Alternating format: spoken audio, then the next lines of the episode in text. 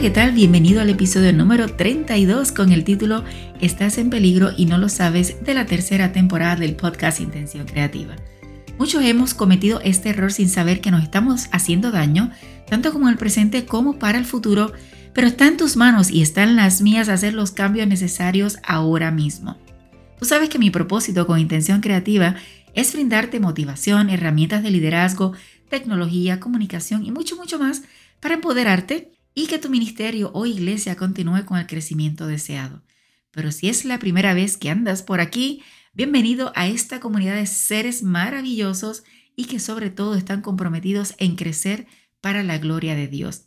Si lo estás escuchando en Apple Podcast, Spotify, Stitcher o cualquier otra aplicación de podcast, te invito a que presiones el botón de suscribirte para que te llegue la notificación de los próximos episodios.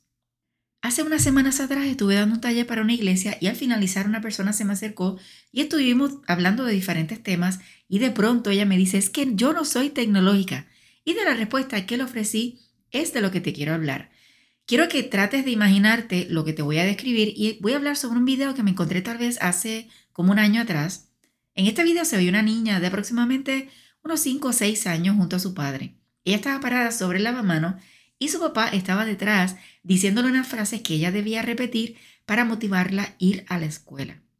Con una voz firme y segura su padre comienza a decir más o menos esto. Tienes que mirarte a los ojos y tienes que sentir lo que vas a decir.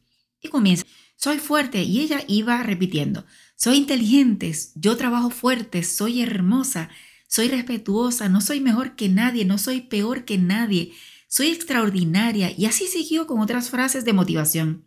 Al final le pregunta su nombre y ella le dice, y el padre le hace una siguiente pregunta que fue, ¿y si te caes? Y ella contestó, me levanto.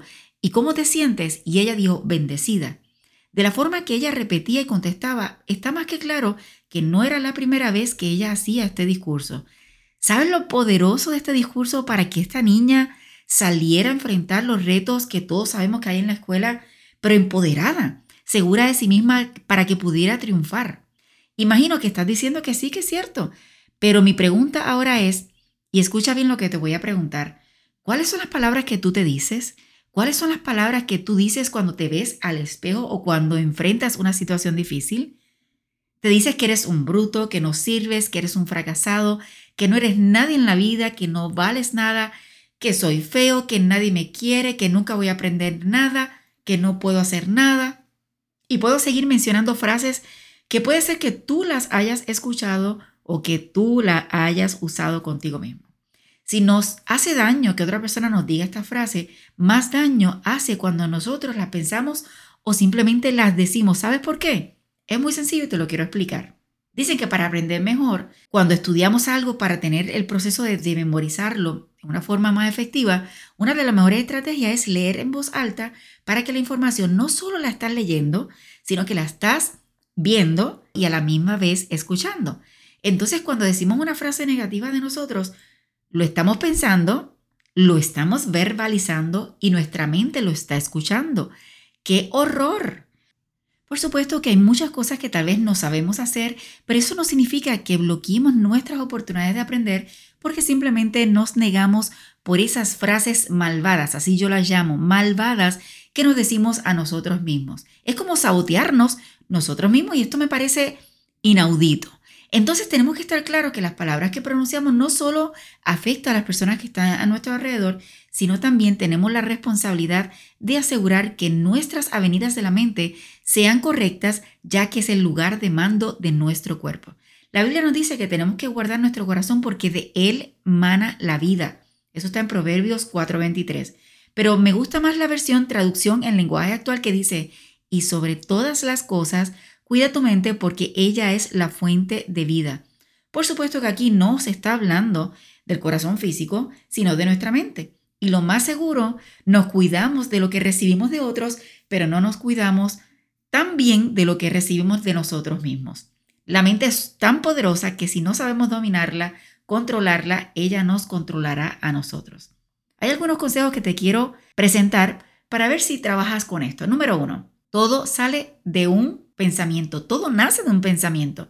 Cuando llega un pensamiento a tu mente, utiliza filtros para evaluar si realmente este pensamiento es de beneficio para ti. Así que busca constantemente tener o desarrollar pensamientos positivos aún en medio de dificultades. Número dos, celebra las pequeñas victorias.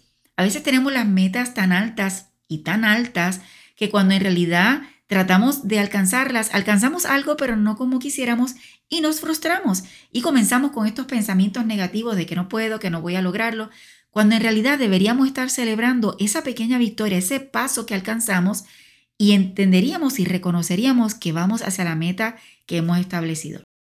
Número 3. Evita utilizar la palabra no. Hay un dato curioso y es que cuando utilizamos esta palabra, sobre todo al inicio de una oración, produce liberación de cortisol, que es la hormona del estrés. Así que hay que tratar de evitar usarla, sobre todo cuando no es necesario. Número 4. Controla utilizar la exageración. Y escucha bien esto porque conozco unos cuantos así. A veces veo personas que tienen una situación, pero la exageran tanto y tanto que cuando se llega para resolver y ayudarles, en realidad no era para tanto, no era la magnitud que estaban diciendo. Así que controla un poquito este concepto de que cuando ves algo de un tamaño lo exageres y asustes a todos los demás a tu alrededor. Número 5. Desarrollo de buenos hábitos. Cada hábito que adquirimos en la vida nos afectará en la toma de decisiones en todo y cuando digo todo es todo. Así que duerme y aliméntate bien, haz ejercicio, alimenta tu mente a través de lo que escuchas, lees, ves, sientes e incluyo a lo que tocas que cada una de estas áreas que tú permites entrar a tu mente te inspiren a ser una mejor persona cada día. Número 6. Dios tiene la solución. Pide las fuerzas que necesitas a Dios para que cada vez que venga a tu mente un pensamiento negativo, puedas combatirlo y no permitir, sobre todo, oye bien, permitir que crezcan raíces en tu mente. Me gustaría que en este momento tomes una decisión clave. Saca un tiempo para que desarrolles este discurso que necesitas sea escrito, sea grabado, como tú lo quieras hacer. Lo importante es que después de hacerlo, te pares frente al espejo y cada mañana lo repitas, mirándote fijamente a los ojos y aceptando cada palabra como que es tuya y que ese día lo vas a tomar de todo corazón. Por ejemplo, soy extraordinario porque soy hijo de Dios que me ha perdonado de los pecados y murió por mí en la cruz. Soy un gran líder porque ayudo a los demás a que crezcan y brillen en su potencial. Soy hermoso por dentro y por fuera, aunque haya que seguir trabajando algunas áreas para la honra de Dios. Soy inteligente porque Dios me ha dado la sabiduría para ser responsable con mis deberes. Porque somos todos hijos de Dios, no soy más que nadie, pero tampoco soy menos que nadie. Hoy decido, sin importar lo que suceda, que va a ser un día maravilloso y bendecido. Y por último, yo decido ser una gran persona y demostrar que puedo cumplir con mis responsabilidades siendo un cristiano real.